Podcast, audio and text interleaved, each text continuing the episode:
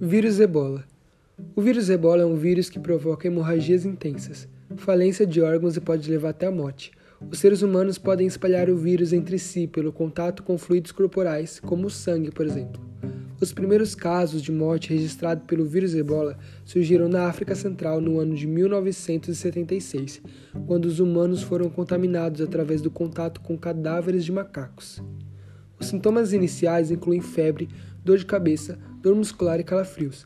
Posteriormente, as pessoas podem sofrer hemorragia interna, resultando em vômitos ou até tosse com sangue. O seu tratamento é feito por meio do uso de fluidos e de cuidados médicos.